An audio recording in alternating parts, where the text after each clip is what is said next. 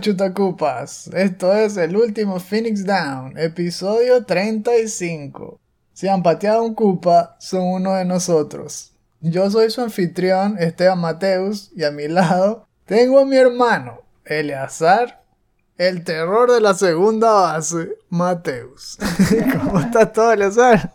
Bien, este día ha sido largo y de hecho estamos grabando así tarde. Es bueno terminar así el día hablando sobre videojuegos y sobre estas noticias que vienen hoy. Ay, son súper interesantes. ¿Verdad? Estamos grabando casi a la medianoche, primera vez.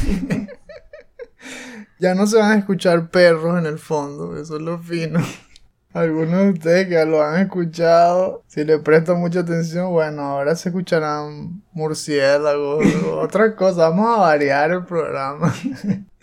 Como saben, pues este es nuestro podcast semanal, cuyo estreno es exclusivo para nuestros Patreons de 2 dólares en adelante. Pero aquellos que no nos puedan apoyar, completamente comprensible, pueden esperar una semana y escucharnos en nuestros portales gratuitos. Que por cierto, a partir de, pues, de la semana del 9 de abril, estrenamos portal en Spotify. Así que tenemos otra opción más para aquellos que nos oigan de forma gratuita. Bienvenidos sean todos.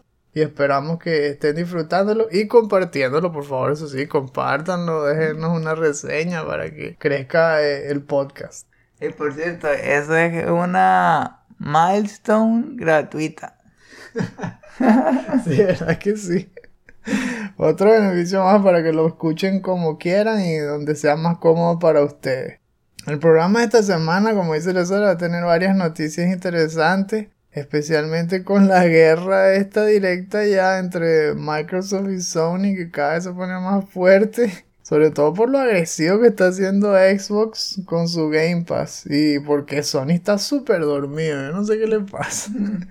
y vamos a completar ¿por qué no? Hablando un poco más de Resident Evil. Así que muy bien, pónganse cómodos y vamos a conversar sobre videojuegos.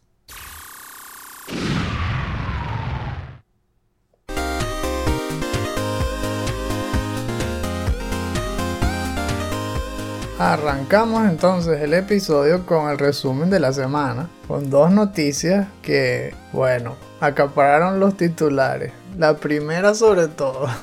La otra es más porque nos encanta Resident Evil. Bueno, a mí me encanta. la primera, estamos hablando de MLB The Show 21, que si han jugado pues esa franquicia sabrán que ha sido exclusiva de Sony desde casi que siempre, al menos 15 años. Y por primera vez no solamente está saliendo en una consola de Xbox, sino que las van a meter en Game Pass. que es una broma. Es loquísimo, que por eso es que arrasó con las redes sociales, porque es algo nunca antes visto.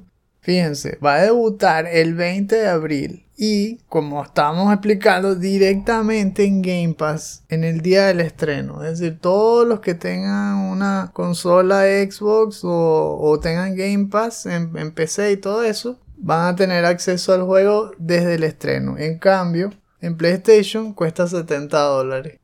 Es loquísimo porque pensábamos justamente que esto, si se recuerdan de otros capítulos, era lo que iba a hacer Microsoft con los juegos de Bethesda. Es decir, con juegos suyos. Iban a permitir que salieran en, en las consolas de Sony, es decir, en el PlayStation 5, y que la gente tuviese que pagar el precio completo, pero que no pagaran nada más que la cuota del Game Pass para jugarlo en el universo Microsoft. Pues bueno, resulta que el primer juego con que lo hacen es con un juego de Sony. ¿Qué es eso? resulta que MLB The Show es una franquicia que produce Sony. Está desarrollada por eh, Sony San Diego. Y el publisher es el asunto. El publisher es la propia MLB. Y ahí fue donde comenzó pues el, el puje, ¿no? Eh, Porque resulta que la MLB, pues como toda compañía de deporte, es chupa sangre. No, o sea, lo que pasa es, lo que pasa es que la MLB se fijó que las franquicias de FIFA, las franquicias de Madden y las franquicias de la NBA, que no es de EA sino de 2K, como, como ustedes saben, ganan muchísimo dinero y especialmente a través de microtransactions que son con los paquetitos estos de Ultimate Team y, similares, ¿no? Que te venden tarjetica. Entonces la MLB solamente tiene este juego. La licencia exclusiva es de Sony. Pero no están ganando tanto como las otras. Por eso, cuando llegó la hora de renovar la licencia, que fue hace dos años, en el 2019, pues aparentemente le exigieron a Sony que permitieran que sacaran el juego en otros lugares, no solamente en las consolas PlayStation. Así que básicamente tenían las manos atadas, ¿no? Los de Sony. Pero igual los hicieron quedar súper mal. Porque una cosa es que permitan que el juego se venda en una consola Xbox y otra es que salga en Game Pass. O sea, el, el día del estreno. No sé a ti qué te parece. ¿Qué, ¿Qué fue lo primero que te vino a la mente cuando leíste esa noticia? Me pareció que no tenía sentido. ¿Cómo es que siempre había sido exclusiva? Creo que, que me has dicho que tuvieron el juego exclusivo como por 15 años. Y de repente, de un día para otro, uno escucha que va a salir en Xbox y con el Game Pass.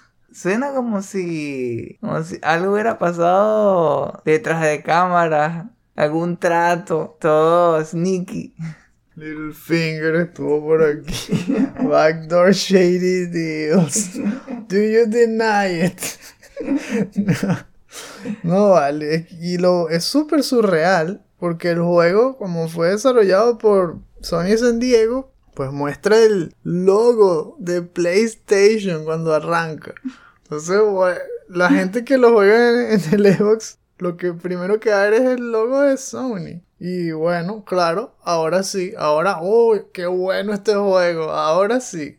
Como va a salir en Game Pass, ahora es maravilloso. Me refiero, por supuesto, a los que están súper radicalizados, ¿no? No a la gente, pues, que, que piensa coherentemente, que, que ve lo bueno de las dos consolas, etcétera. Sino eso, pues que primero decían que MLB Show era una basura, pero ahora como está en Game Pass, ahora sí, que, que fino es, o sea, que maravilloso. bueno, la cuestión es esa, pues que fue un movimiento estratégico, fue forzado por la MLB y especialmente lo de Game Pass. Porque resulta que ellos fueron los que le hicieron la propuesta a Microsoft de incluirlo en Game Pass por un módico precio, por supuesto. y Microsoft lo pagó, no iban a, perder esa oportunidad. ¿En qué? Espera, eso no, no nos va a costar ni un billón de dólares. Bueno. ¿Qué? Ah, no, vale, lo sacaron del bolsillo un momentito. ni un billón, no, chicos. y entonces, ¿en qué los beneficia? Bueno, en el lado de Microsoft, por supuesto, que eso les va a dar una mayor atracción a jugadores de franquicias de deporte para que se metan en Game Pass. Porque antes no había ningún juego de béisbol como de este calibre, pues, en, en las plataformas de Microsoft, sobre todo por la exclusividad. Eh, eso le abre las puertas y hace el Game Pass, uff, más robusto aún. Con todo lo que están haciendo. El otro día escuché que otra vez van a meter GTA V en Game Pass. le están metiendo un montón de cosas. Están fajados engordándolo y engordándolo. Y por el lado de la MLB, por supuesto, uno es hacer que más jugadores de otras consolas vean el juego, se envicien, digámoslo así, porque como es una franquicia anual, seguro que la del año que viene no va a ser gratuita. es decir, esta es el abre boca para que la gente la conozca y luego, pues, costará 70 dólares de principio a fin, como siempre, ¿no? Claro, también puede haber una estrategia de que esté en Game Pass, pero no por mucho tiempo. Sí, no han dicho nada de esto, ¿no? Digo yo. Que tal vez piensen ponerla en Game Pass por 8 meses y después que la gente pague 70 como siempre. Aunque la- las franquicias deportivas generalmente se deprecian, bajan mucho de precio porque como son anuales y las siguientes versiones siempre son mejores que las anteriores y, y tienen lo de los nuevos uniformes, bueno. Entonces cada versión que uno está jugando empieza a valer menos y menos. A menos de que seas super fan, por ejemplo, del tipo que salga en la portada. Ahí sí te lo quedas, ¿no? Pero si no, casi siempre la gente lo- los vende usados o, o así mismo, pues uno espera y se los compra bien barato después de varios meses. Pero ellos lo que quieren es sacarle el jugo a esta parte de los primeros meses, sobre todo con las microtransactions y enganchar a la gente. Así que aquí los únicos que obviamente perdieron son los de Sony. perdieron feo porque a pesar de que ellos lo hicieron, ahora son la peor opción para jugar el juego en el sentido monetario. Ahora la gente se empieza a comparar y justamente pago 70 o lo, lo juego en Game Pass ahí todo mega barato. ¿Y sabes el otro que me pareció curioso? Que no, no pareció haber reacción de Sony. Pasó eso y tuvo un impacto tan grande en las redes sociales y no hubo ningún comunicado, nadie habló en algún artículo, no salió ningún video, todo quedó así como que, sí, y Es peor porque hasta salió yo creo que al día siguiente un, video de Sony promocionando el juego, así como siempre. hablando de las features, hablando de todo. pero, er, usted- ustedes están un poco desfasados con lo que está sucediendo, ¿no? ¿Qué, qué es lo que le pasa? Por eso, justamente, viendo los tweets de Colin Moriarty, que nosotros siempre lo seguimos, de Last Stand Media, y el tipo estaba freaking out. Estaba hablando de que, ¿qué le pasa a Sony? O sea, hay alguien despierto en esas oficinas. Miren lo que está pasando. Todas estas semanas ha sido una mala noticia tras otra. Desde el cierre de las tiendas de clásicos, ahora este golpe bajo que le da Microsoft con una de sus propias franquicias. Y todo lo que sigue sucediendo. En serio, pareciera que día a día otra mala noticia, otra mala noticia. Y Sony callado. Y eso que antes pasó esto. El año pasado con lo de la revelación de la Next Gen. Igual, Microsoft revelando fechas, fechas, trailers, no sé qué broma, y Sony callado. Hasta que por fin mostraron el PlayStation 5 y por fin dijeron cuándo iba a salir.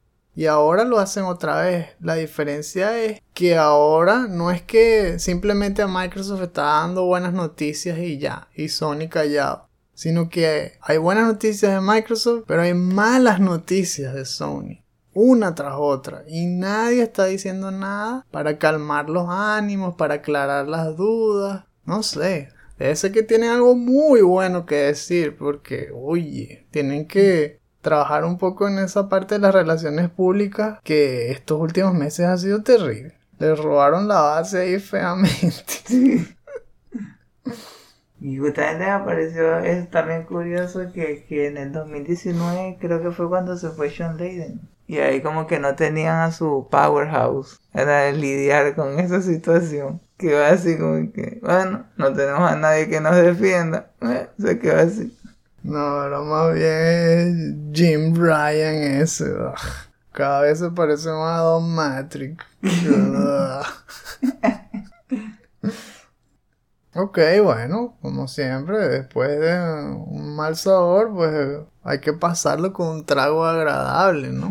Entonces vamos a hablar un poquito más de Resident Evil Village. Porque la semana del 2 de abril salió más información sobre el juego. Específicamente un nuevo trailer de gameplay de aproximadamente 5 minutos publicado por IGN. Al mismo tiempo, publicó también IGN un artículo entrevistando a- al director artístico del juego para que hablara un poco más sobre las vampiras más famosas de las redes sociales hoy en día, que son las de la familia Dimitrescu. O sea, está Alcina Dimitrescu y, y sus hijas, ¿no? Entonces, comenzando por el gameplay, me gustó porque, bueno, mostraron un poquito más de todo lo que era ese dungeon que está debajo de la mansión. Bueno, no mansión, más bien el castillo. El castillo de Dimitrescu. con lo de los barriles estos de vino que, que hacen las, las vampiras estas,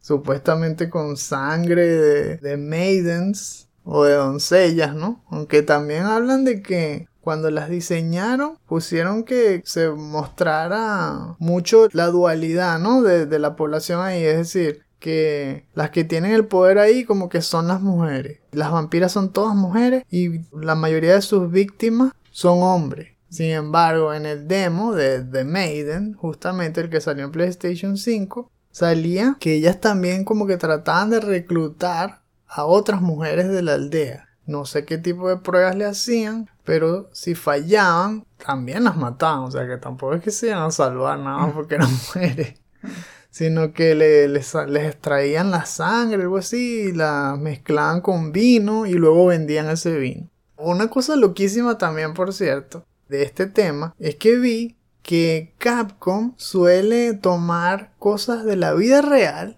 y transformarlas en personajes o, o en mechanics en su juego. Sobre todo en Resident Evil y este tipo de cosas. También en Onimusha lo hicieron que toman como leyendas y las transforman en algo más fantasioso en el juego. Entonces, en el castillo este de la condesa Bathory, que es la que llaman la condesa sangrienta, ella eh, hacía lo mismo, ¿no? le gustaba que si tomar la sangre de, de, doncellas y todo. O sea, la tipa era también una psicópata, era asesina y tal. Y después de que sucedió todo eso, el castillo se transformó justamente en una fábrica de vino. Entonces ahora estos creadores de Capcom tomaron esa idea pero la fusionaron y la hicieron parte de la historia siniestra de la familia Dimitrescu. Poniendo como que realmente qué pasaría si unas vampiras hicieran hacer vino con sangre y se lo vendieran a la gente. Ah. Eh, entonces está interesante la cosa, no saber de dónde sacan ellos las ideas, ¿no? No todo se les ocurre de la nada, sino como que lo, lo materializan. Ven algo como una leyenda y la transforman en realidad. Eso también me recordó a lo que hablamos la otra vez de Yandusoft con Super Hyperactive Ninja. Que también agarraron lore de Japón para poder incluirlo en la historia, en los personajes, en las criaturas. ¿Verdad? Eso siempre les queda bastante bien. Entonces, en este caso, saltamos a las partes de combate. Mostraron mucho combate. Y me llamó la atención que el trailer era en un PS4 Pro.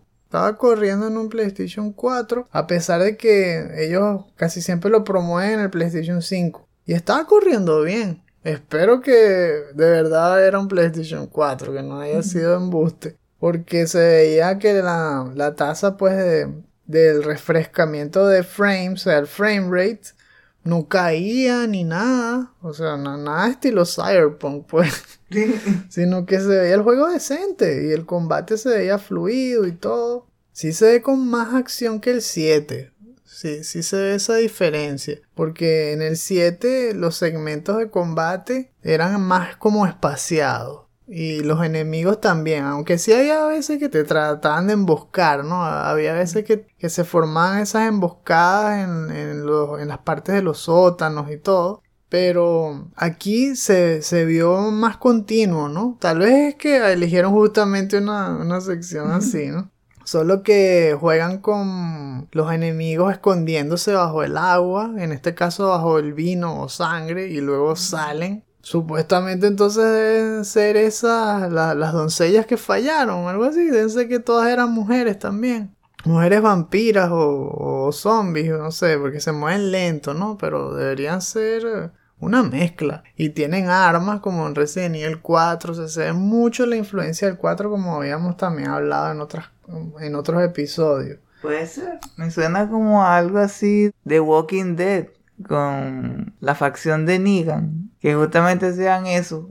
Si estaban con ellos, ok, era parte, parte de su tripulación, de los que iban a investigar el resto de la zona y veían a quién otro reclutar. Ah. Si no, lo ponían que sí, a cuidar las alambradas en la parte donde estaban los zombies. O los mataban, eh, quedaron como zombies y los ponían en la frontera de su base. Estoy pensando algo así, como que, ah, no puede ser así una vampira tal cual como nosotros. Bueno, te conviertes en esto, sedienta de sangre, pero, pero como más salvaje, no sé. Está diciendo que Alcina Dimitrescu es Negan. pero gigante. No vale, esa tipa es descomunalmente alta, en serio. Bueno, justamente en el artículo hablaron también más sobre ella. Dijeron nuevamente que mide casi 3 metros, pero con tacones y el sombrero. Y que trataron de darle como una vestimenta de los años 60, ¿no? No se fueron 100% a lo gótico, porque pensaron que se iba a ver demasiado, no sé, al extremo. Ya el castillo era gótico y tal, y además ella se iba a ver gótica. Entonces la, la vistieron más bien como si fuese parte de, lo, de Adam's Family o de esta época pues de Audrey Hepburn o una cosa así, ¿no? De esas actrices de los 60. Y bueno, ya todos sabemos cómo, cómo el internet ama al cine Dimitrescu, ¿no? y claro, las hijas también son todas vampiras, pero todavía no está claro si son aldeanas, pues que pasaron la prueba, digámoslo así, o que si son realmente hijas de, ella, ¿no? Solamente empezaron a hablar un poquito más de los nombres, dijeron que se llaman Bella, Cassandra y Daniela, que Bella es la mayor, que es la más callada y la que le gusta pensar más, ¿no? Es la más estratégica. Mm. Cassandra es la que es más sádica, es la que disfruta matar a, los aldeanos, a, los que traspasan los límites del castillo. Probablemente ella es la de pelo amarillo, o sea, ella es la catira que sale en el trailer que, ataca a Ethan y lo arrastra, le clava como uno, una especie de guadaña y lo jala por el piso. De esa es el Cassandra. Y Daniela eh, supuestamente es la más joven y es la más loca de todas, la más loca de las tres. Así que bueno, eh, el artículo está bien interesante porque eso, hablan un poco más de las raíces y, completan pues lo que vimos en el gameplay, porque en el gameplay vimos más sobre eso, combate, vimos un poquito más de Alcina y Mitresco. Vimos que Alcina es capaz de estallar una mesa súper fácil. Pero de ahí no vimos más nada, ¿no? Simplemente fue agradable ver. Por cierto, también ya sabemos que Capcom anunció que el 15 de abril va a haber un nuevo stream. Salió un nuevo teaser con Britney Brombacher. Una cosa rara. Y van a hablar más sobre el gameplay. Probablemente anuncien el demo, por fin. Y que, y que sabe uno, tal vez justamente estos 5 minutos eran como que una muestra de lo que va a ser el demo. Así que bueno, está buenísimo. Un tip más, súper loco. Nada más para que lo sepan. Capcom estaba considerando que el castillo de Dimitrescu estuviese lleno de brujas. Esa fue la primera idea. Y no solo brujas, hay que 100 brujas sin ropa. O sea, desnudas la mayoría. ¿Por qué? ¿Verdad? Eso me parece más allá de la mansión Playboy, una cosa así. Entonces ellos dicen que empiezan de lo alocado a lo sencillo, que empiezan como que a, a tamizar las cosas. Fíjense de dónde comenzó. De 100 brujas sin ropa corriendo en la mansión a 4 vampiras en un castillo. Bueno, así son las cosas en Capcom. It's quiet. Too quiet.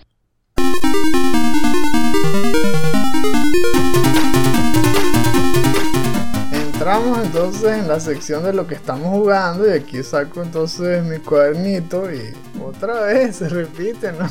El mini combo. Control un poquito, esta es de verdad, un poco. Y luego Final Fantasy VII Remake. En Control les quería contar que ya terminé el DLC de Alan Wake que me había agarrado por sorpresa porque antes yo lo estaba jugando y vi que había referencias de Alan Wake por todas partes y decía, oye, qué bueno, pero hablan bastante de Alan Wake. Yo no sé por qué, qué van a decir en el DLC, qué será eso si ya en el juego principal sale. Pero resulta que el juego que dieron en el Plus era el Game of the Year. Entonces ya tenía el DLC de Alan Wake y lo estaba jugando sin darme cuenta que era el DLC. Lo llegué hasta el final y wow, después es una matazón porque es que de verdad la dificultad sube muchísimo en ese DLC y no sé por qué. Es literalmente casi que no sé, el doble más difícil, porque los enemigos que conseguía en, toda esa campaign tenían nivel 9, 8, y luego cuando regreso a las otras secciones del mapa del juego normal, son nivel 4 o 5 y los mato de todo fácil.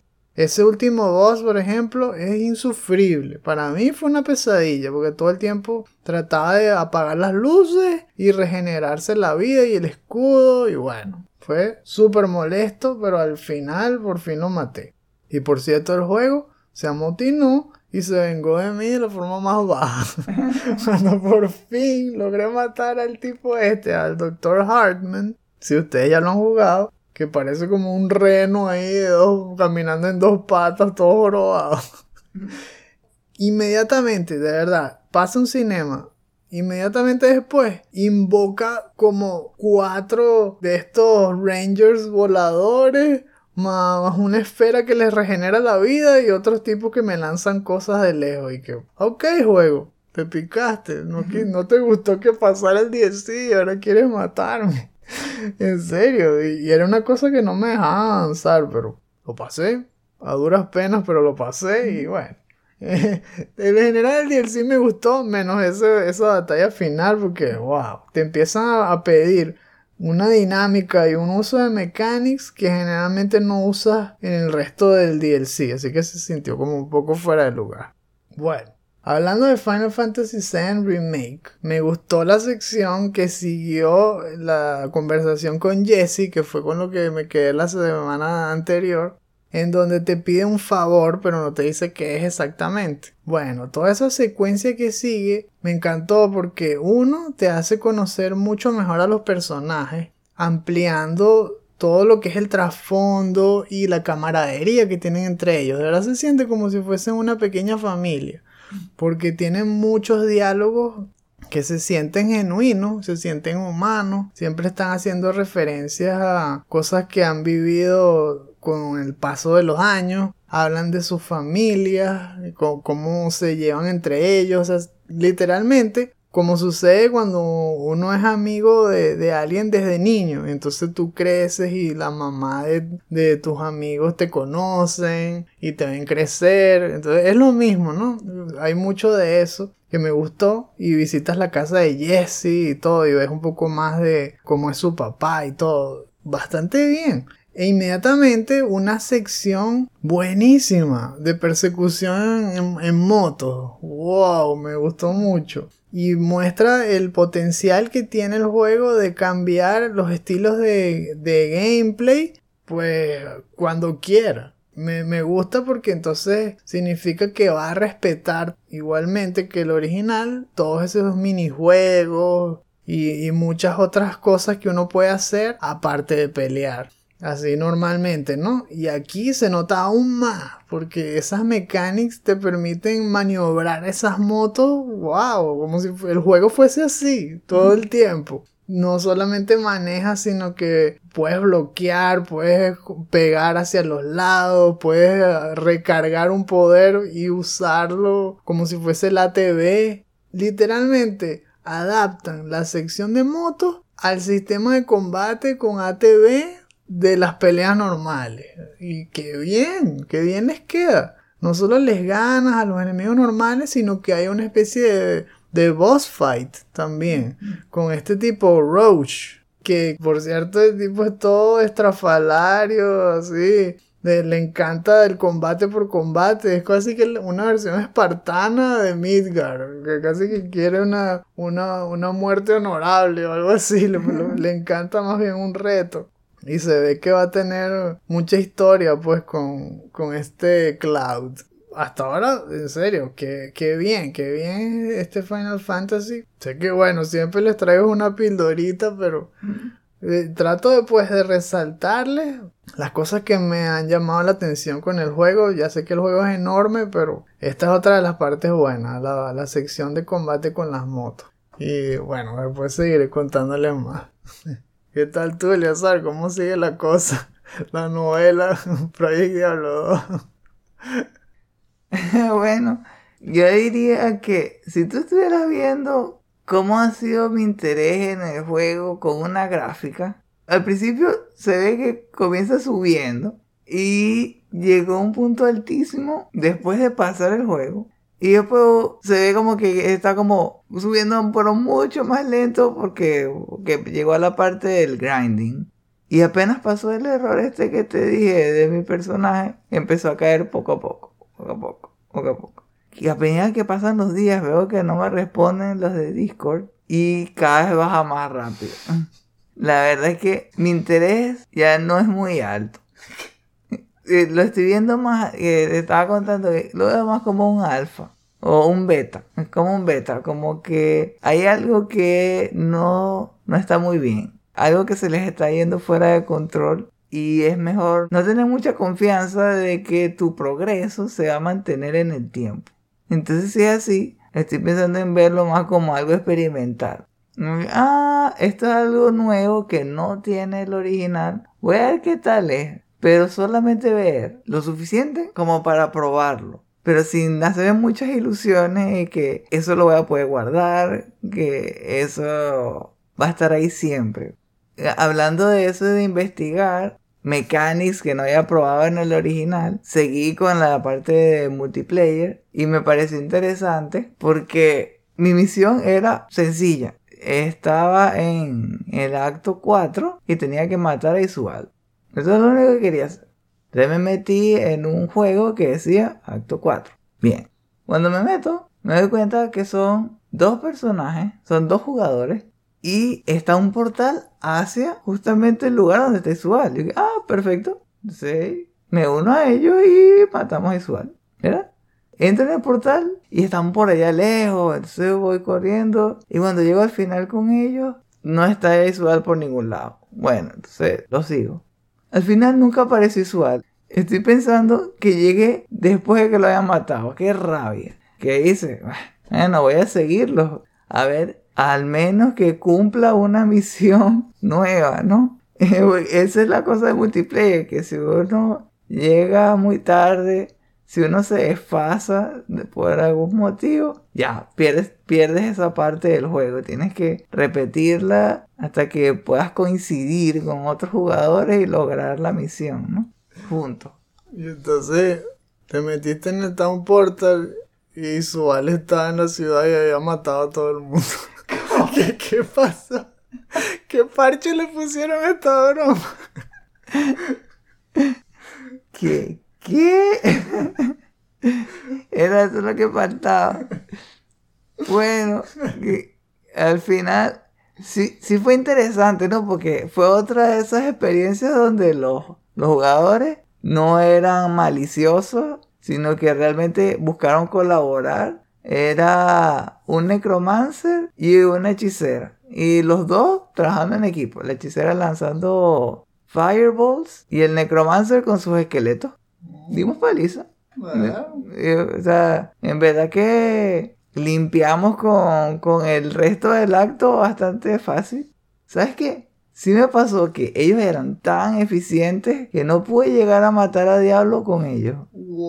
Pero lo bueno es que yo ya había matado a Diablo con el grupo anterior, con el que dije la semana pasada. Entonces no me importó. ya lo había hecho. Buen trabajo, muchachos. Sí. Entonces, otra vez, como, como pasó con los otros jugadores, escribieron, uno de ellos escribió en el chat, gracias por, gracias por ayudar y tal, y se desconectó. Y cuando ellos dos se fueron, pensé, ah, ¿será que hay algo, alguna misión que me queda? Y faltaba la del Hellforge. Entonces aproveché y pasé esa. No, ¿verdad? Los dos no se fueron, quedó uno. Y él siguió al siguiente acto. Entonces, también, para destapar la mayor cantidad de misiones posibles, lo seguí hasta que llegamos a rescatar a Anya. Es un desorden, porque es todo salteado. Mm. Veo, veo mi lista de actos y... Ah, en este te faltaron estos tres. En este otro acto te faltaron estas dos. Y así. Pero bueno, voy, voy avanzando. Espero que tal vez la próxima semana sí pueda matar su Porque son dos puntos de habilidad Pero pensando en eso, algo que yo creo que si realmente pudieran mejorarlo, es que te den la opción o que te den un aviso cuando vayan a hacer una misión principal y te digan, mira, ¿quieres unirte? Van a pelear contra tal. Y que sea tu opción decir, sí. Entonces se abre un portal y te metes y los acompañas y, y entre todos cumplen la misión. Y si no, si no quieres, si quieres seguir por tu propio camino, entonces dices no, y fue tu decisión. Y bueno, y nunca encuentran Isual y luego Isual los va matando uno por uno. Apareciendo detrás de ellos y todo. Estaba buscando Isual. Qué loco. Ha, ha sido una cosa, eso de, de escribir por Twitter, como mi interés fue bajando, y yo creo que decidí dejarlo así. El personaje decidí dejarlo así, no hacerme ilusiones y sacarle provecho a lo que me queda. O sea, esperar a que salga Diablo 2 Resurrected. Sí. Eso se está viendo buenísimo.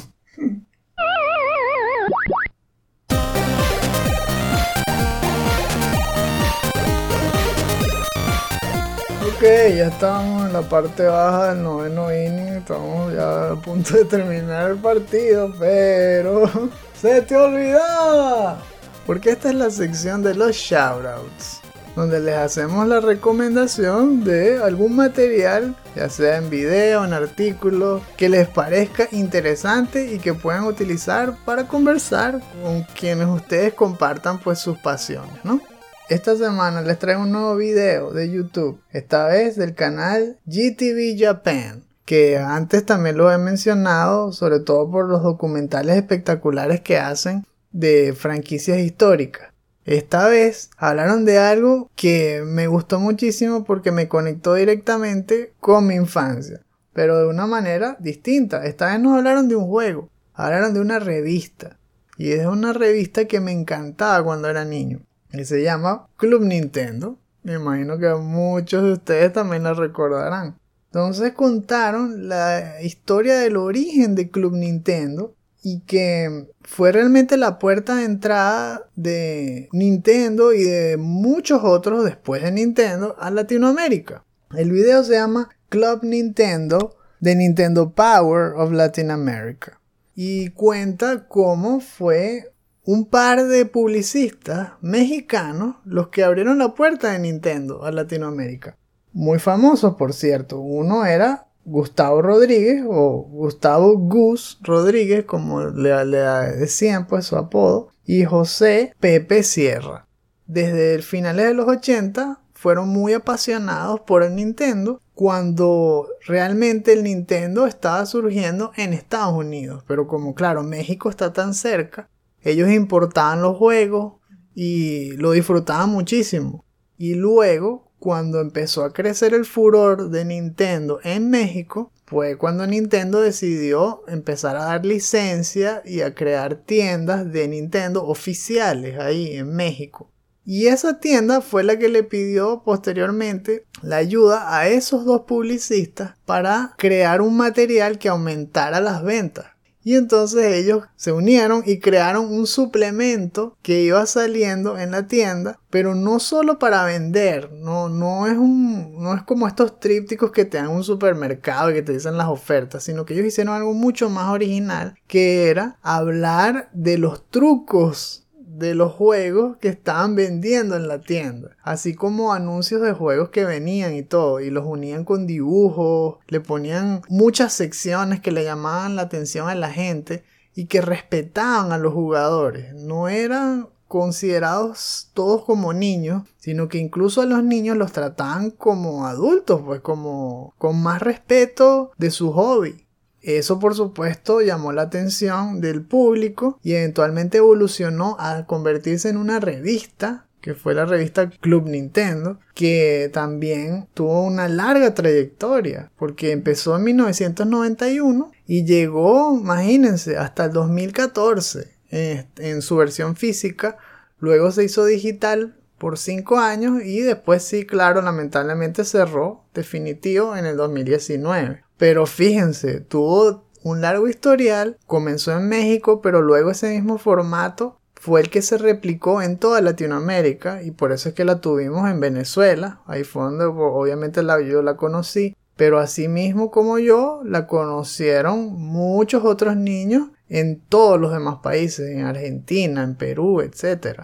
Así que bueno, es buenísimo, es apasionante, como siempre termino diciendo, porque realmente disfruto estos documentales con historia y que muestran tanto, ¿no? Muestran ejemplos de los suplementos, muestran propagandas en México, hablan de todo. Es algo que les va a gustar a los que disfrutan la historia y los que quieren recordar esta revista, ¿no? Les dejo el enlace como siempre en la descripción.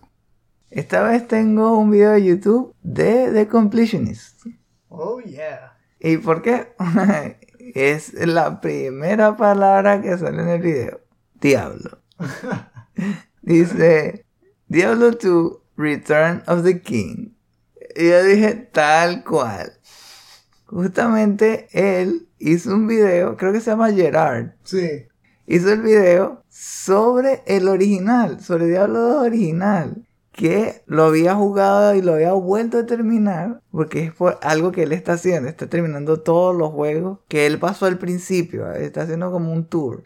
Entonces llegó a ese y pasó un montón de horas jugando con varios de sus amigos en de Twitch, creo que fue. Y lo jugaron online y lo volvió a pasar. Pero esta vez dijo que no llegó a pensar a subir hasta nivel 99 porque eso tardado una eternidad. Y es verdad. Que es como que para subir un nivel tienes que pasar no sé cuántas horas, o 10 horas para subir de nivel, algo así. Al final no lo hizo porque se dio cuenta que llegar a nivel 99 no te da nada especial. Ah. Entonces, ¿para qué? Respeto. bueno, sí. De hecho, los de Prey Diablo 2 una de sus cosas que tienen es ponerte en una leaderboard, ponerte en una lista especial si logras llegar a nivel 99 y qué tan rápido llegaste en comparación con los demás. Y te dan que si un, una marca especial, algo así. Sí, yo creo que es más, es más que eso, es más como prestigio que otra cosa. Muchas cosas que él dijo, en verdad como que coincidían tal vez con lo que yo pienso, que es que es un juego que pareciera que nunca se acabara, que aunque la historia es igual, siempre la experiencia se siente fresca, siempre que me pasó muchas veces, encontraba algo que me daba como que una excusa para volver a jugar, una excusa para crear otro personaje. Me pasó, por ejemplo, llevaba mucho tiempo sin crear un nuevo personaje. De repente en Game of Thrones, a cierto personaje lo matan de un flechazo. Un personaje que parecía así muy poderoso, ¿no? Entonces dije, ¿qué tal si creo una amazona que pegue tan fuerte veneno que mate a Diablo de un solo flechazo. De, un, de, un, de una sola. con una sola lanza de veneno. Cuando esté en el baño. ¡Cóchale!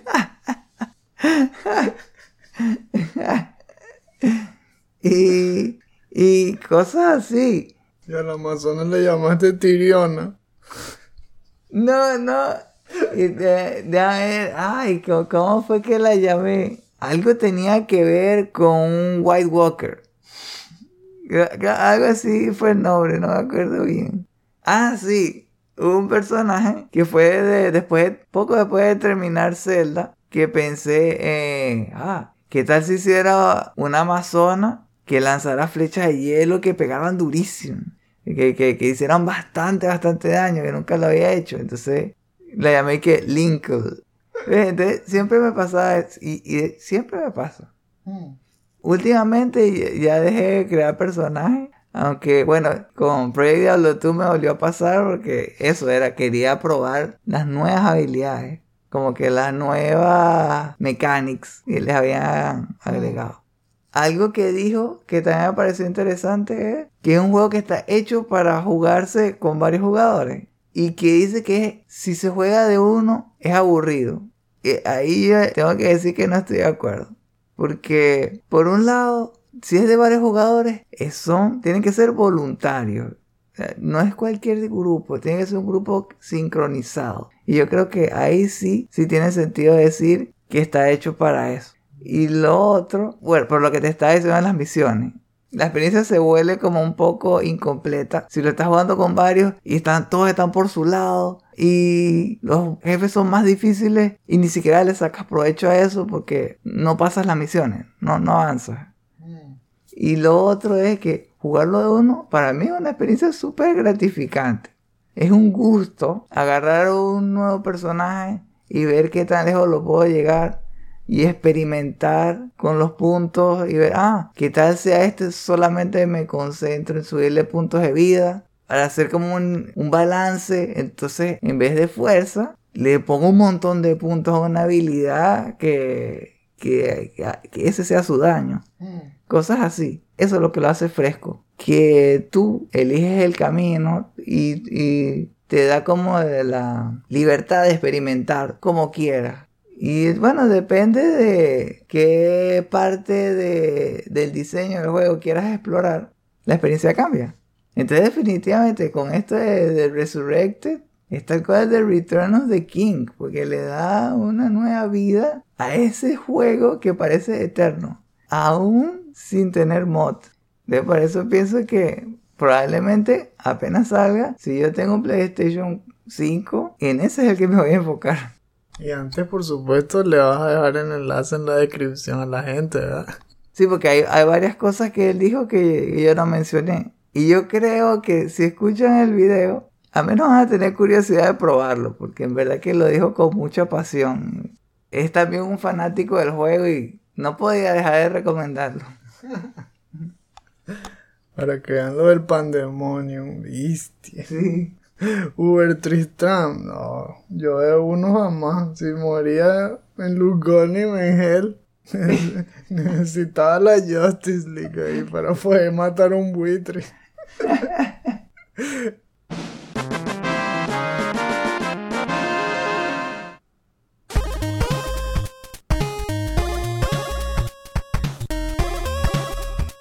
Ya llegamos al fin de este episodio. Lo dejamos hasta aquí porque si no, de repente escucharían por ahí el gallo.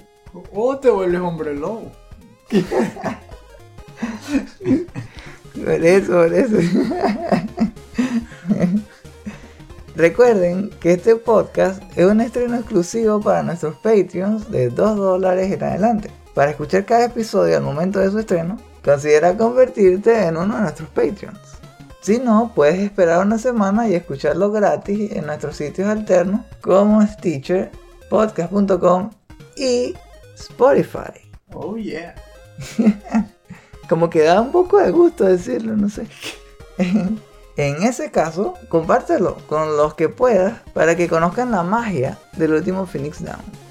Si llegaron hasta aquí, que me imagino que tuvieron que tomarse una taza de café o así, si lo estuvieran escuchando en la madrugada también. Gracias por habernos acompañado. Para encontrar más artículos, reseñas, videos y podcasts como este, échale un vistazo a nuestra página chutacupas.com. En nuestras cuentas de Twitter, Instagram y Facebook los esperan noticias sobre juegos desde indie a AAA, promociones de nuestros diseños para franelas y clips de nuestros programas. Ya saben que aunque nos tenemos que ir, podemos seguir la conversación en la sección de comentarios. Nos gustaría saber qué es lo que piensan sobre lo que hablamos en este episodio. ¿Qué pensaron con lo que pasó con Capcom y su idea de que el juego tuviera que ver con 100 brujas sin, sin ropa en la mansión? ¿Qué es eso? en verdad que se nota que eso salió de una tormenta de ideas. Lanzaron cualquier cosa ahí. Ah, por cierto, ¿qué piensan sobre la posición de Sony ahora? Parecen demasiado confiados. Y puede ser un problema para ellos en el futuro, porque mentalmente para mí su reputación está como que perdiendo un poco de valor. Si realmente están esperando algo muy bueno, una muy buena noticia, cuando salga ya no va a tener tanto impacto por las decisiones que estaban tomando últimamente y ya no sabría si a la larga tomarían una decisión que más bien convirtiera esa buena noticia en una mala. Y aunque los juegos son muy buenos, no puedes pensar que se están convirtiendo más como era Xbox cuando ellos estaban en el tope. Y eso ya no me está cayendo bien. Entonces no sé qué piensan ustedes. ¿Siguen pensando igual de Sony? ¿Qué piensan que está pasando? ¿Creen que alguien en Sony necesita café? Voten a Jim Ryan, traigan a Sean Layden de regreso, por favor. ¿Verdad? Hablando de eso, cuando Esteban mencionó en Final Fantasy VII Remake que fueron a visitar a la casa de Jesse, también pensaron lo mismo que yo. Pizzas. El especial de Midgar. Porque yo me quedé con eso. ¿Qué tal si esas pizzas existieran? ¿Y cómo serían? Y yo quiero una.